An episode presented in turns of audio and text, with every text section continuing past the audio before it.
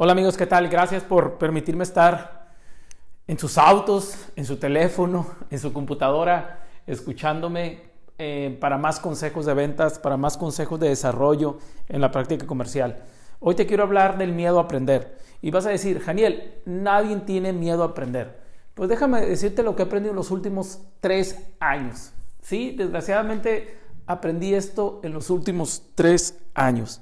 Las personas tenemos miedo de aprender. Siempre que nos quieren enseñar algo, nos enojamos. El enojo es una muestra de que tenemos miedo de aprender. Siempre que nos quieren corregir en una tarea, es un miedo a que tenemos que dejar la forma de cómo hemos actuado para aprender una nueva. El miedo a aprender es un tema que, nos, que se aplica a todas las personas, muchachos.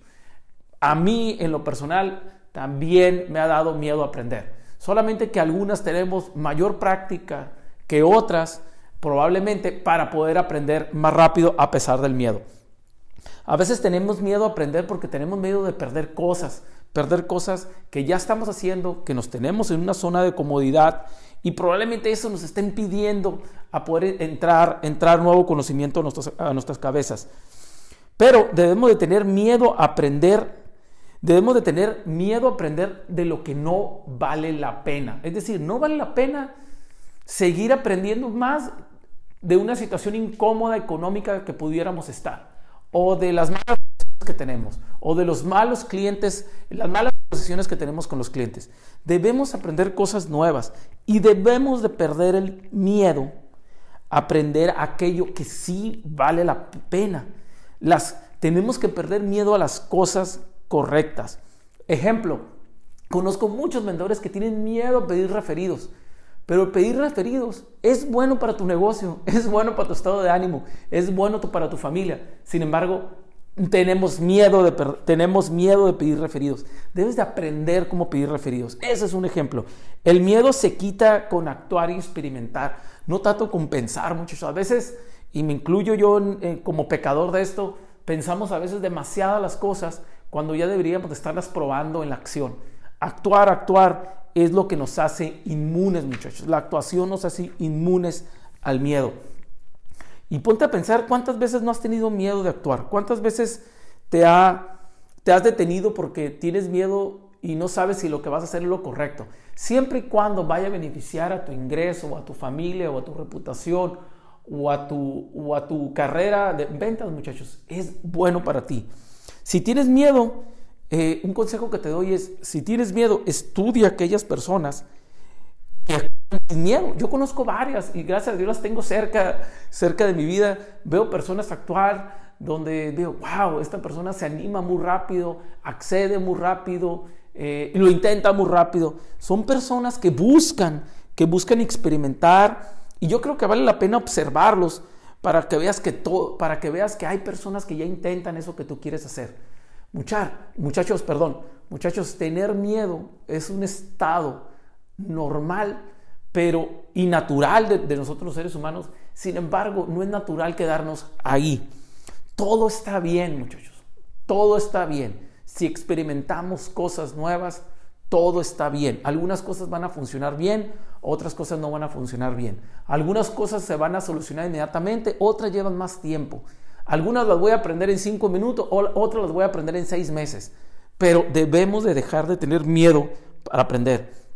Practica, practica, practica. Y lo hemos visto en muchos de los podcasts que les, que les, a los que me siguen, podcasts que he tenido, que les he puesto ahí a su disposición. Practicar, practicar, practicar es la solución a, cualquier tema que quieras aprender. No solamente leer es importante, es practicar. No tengas miedo de hablar del precio, por ejemplo. Muchos vendedores tienen miedo de hablar, del precio y cuando, cuando nos quieren negociar el precio nos asustamos. Es parte del juego, muchachos. No tengas miedo de eso. Si tienes miedo, fíjate, un consejo que te quiero dar. Si tienes miedo de algo y es muy recurrente ese miedo, te voy a poner un simple ejemplo, que un cliente te quiera negociar el precio que ya está cerrando y que el cliente te diga, sabes que necesito un 5 o un 10% de descuento. Si ese es tu miedo, yo te aconsejo que lo anotes. Esto yo lo estuve haciendo de hace tres años que lo aprendí. Anótalo. Sácalo de tu mente, sácalo de tu cuerpo, sácalo. Anota, ¿sabes qué? Siento miedo cuando un cliente me pide descuentos. Y después, Ya en tus momentos de tranquilidad, mira objetivamente el tema de precio. Míralo objetivamente para empezarlo a controlar. Empieza a tener una idea clara y decir, ¿sabes qué? Esto me sucede todo el tiempo. Esto significa que voy a aprender, que voy a tener que vivir o voy a aprender a manejar este tema del precio lo más rápido posible. Entonces, por eso, cada vez que lo anotas, te, vas a dar cuenta que es muy normal ese miedo que vas a sentir. Ahora lo que sigue es controlarlo, controlarlo. Si te da miedo el conversar de precio o el conversar de otro tipo de cosas, eso necesitas, necesitas practicarlo. Busca esos temas de precio. Si es, estoy poniendo un ejemplo, ¿va? si es que el miedo al precio es recurrente en ti, entonces busca ese tipo de conversaciones. Lanza el precio rápidamente. Ten conversaciones. Pregunta, ¿estás de acuerdo con este precio? Tienes que practicar esa conversación hasta que sea muy natural en ti. No pases tiempo con prospectos que no te van a comprar. Esto es lo que yo he visto en muchos de los vendedores. Pasan tiempo con prospectos que no le van a comprar porque ahí no hay miedo. Ahí no hay miedo. Sabemos muy bien que un cliente ya nos dijo no de hace mucho y ese cliente no tiene alto potencial, pero sigo pasando tiempo con él porque no hay un compromiso fuerte.